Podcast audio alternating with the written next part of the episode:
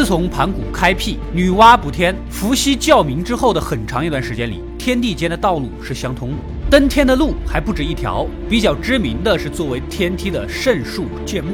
此外，根据《山海经》的记载，诸如昆仑山呐、登宝山、灵山也可以作为上天的途径。凡人和神族和谐共处，相安无事，这种景象被称之为“人之初，天下通；旦夕上天，朝暮有雨”。然而，这份平静却在某天被打破了，天地通路突然断绝，凡人和神族的联系被切断，神仙所在的国度爆发了一场旷世之战。那么，这一切是如何发生的？又会带来怎么样的影响呢？本期为大家带来中国神话宇宙完全解析开辟篇的下集。绝地天通与神国大战，故事要从一位大神说起，那就是颛顼。根据《山海经》所记载，他是黄帝的曾孙，曾祖母是历史上发明养蚕的嫘祖。颛顼长大后成为北方的天帝，有个叫于强的随从，他是海神，又叫玄冥啊，是皇帝的孙子，算是颛顼叔叔辈的，但心甘情愿辅佐颛顼。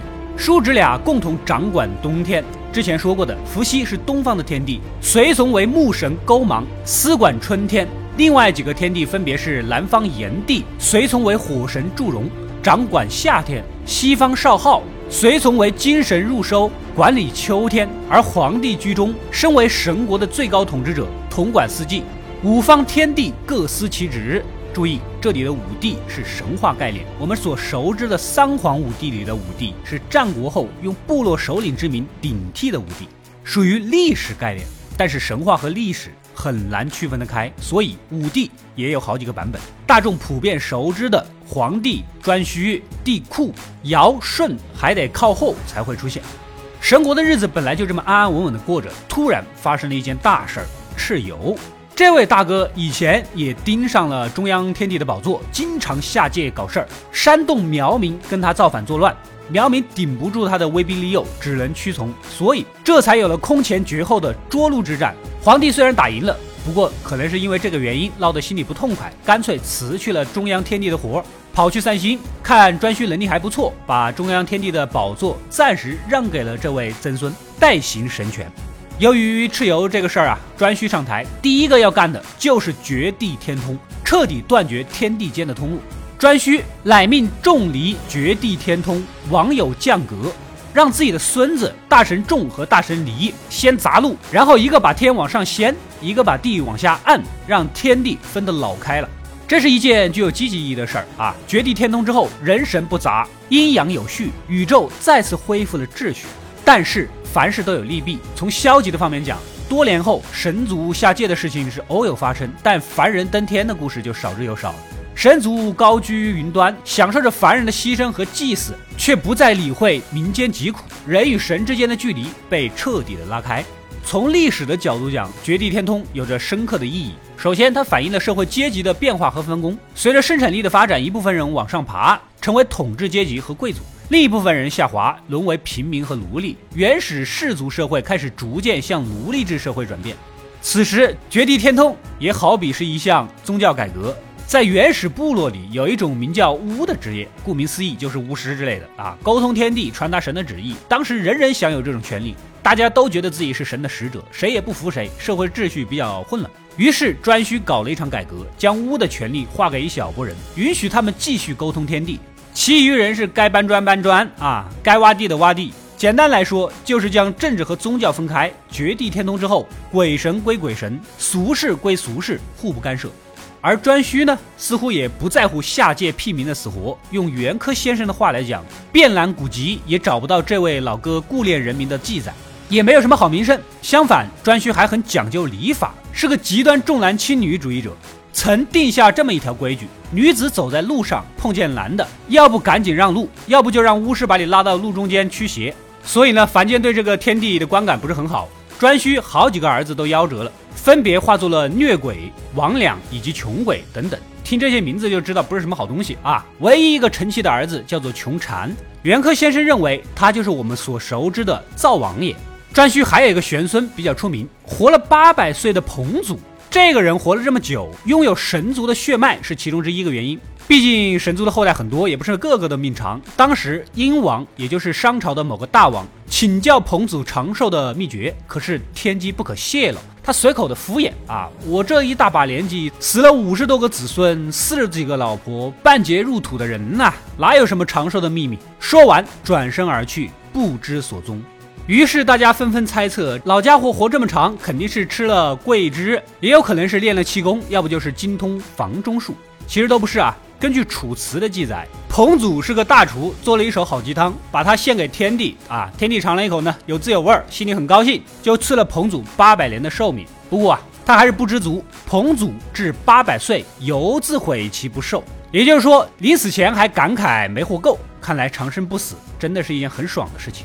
绝地天通之后，颛顼的统治持续了一段时间，天人之间相安无事。然而，这种局面很快就被打破了。神国爆发了一场史无前例的大战，交战的双方都是神族的顶流，其中一方是水神共工，至于另一方，众说纷纭，有说祝融的，有说是帝喾的，有说神龙的，也有说是颛顼的。当然，记录最全、描写最详细的还是颛顼。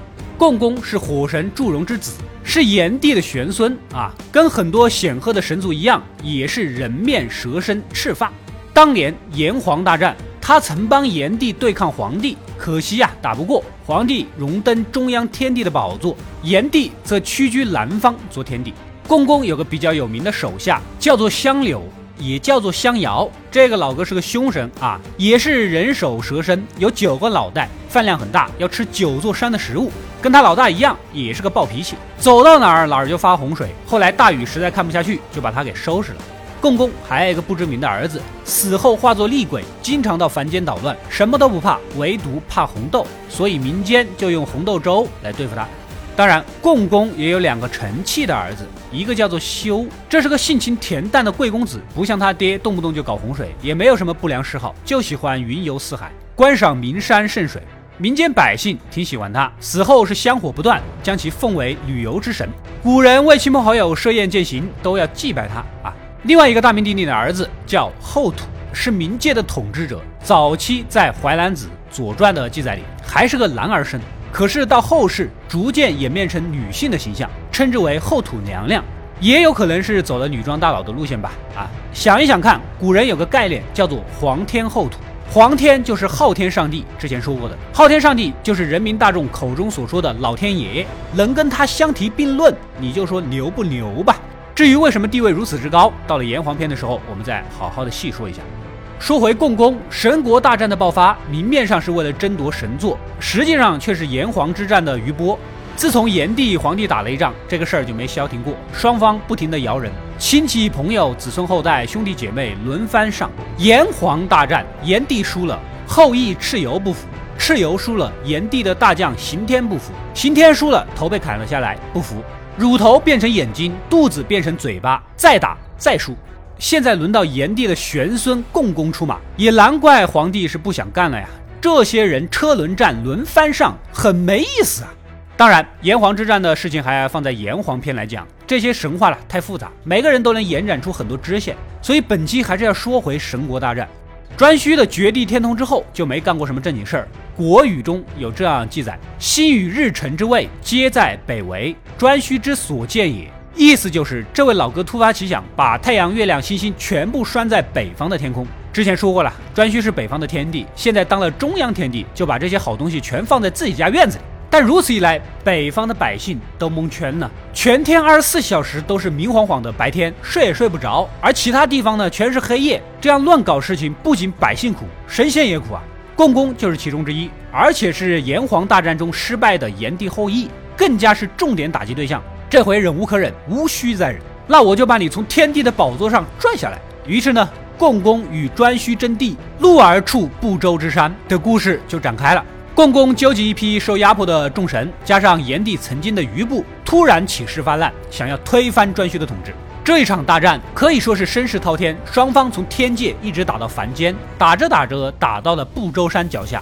不周山不是一般人印象中的山，据说是一个巨粗大的撑天柱子，直插云霄。这也是颛顼维持统治的一大凭证。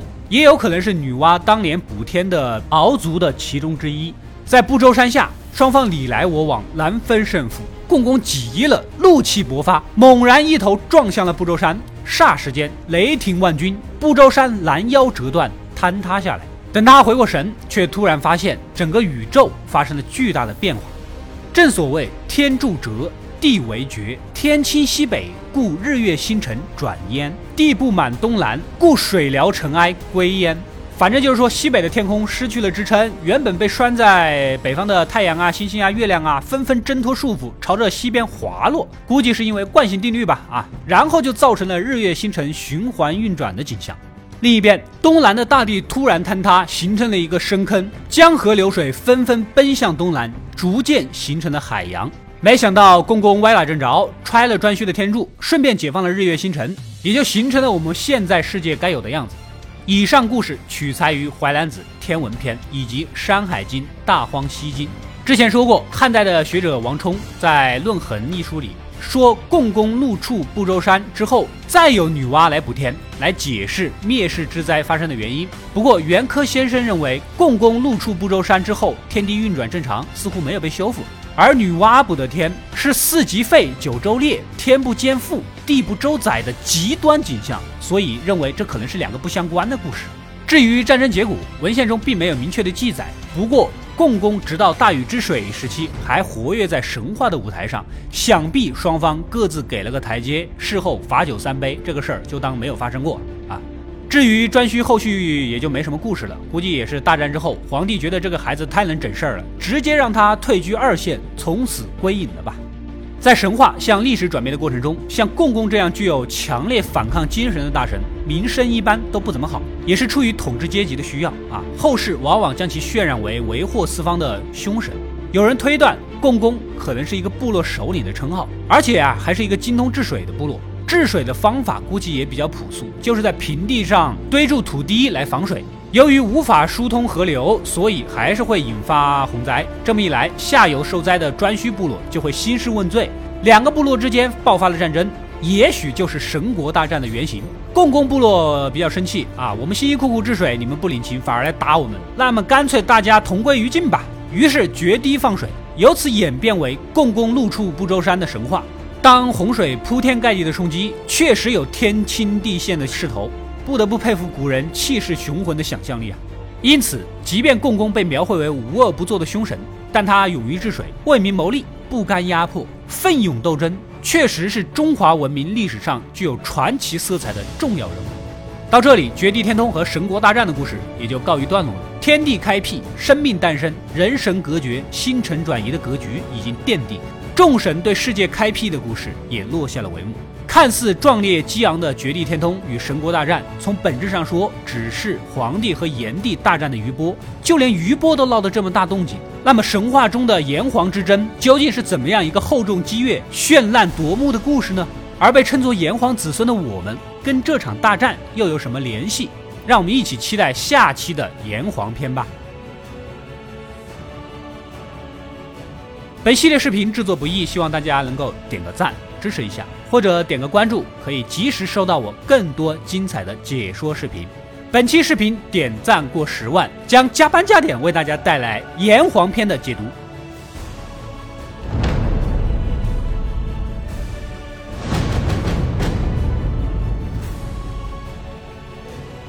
我是阿斗，一个让你沉迷于故事的讲述者，浓缩电影精华，又不失它本来的魅力。扫描二维码添加我的微信号，除了能第一时间收到推送，更有独家解读的视频等待你的发掘。扫描它，然后带走。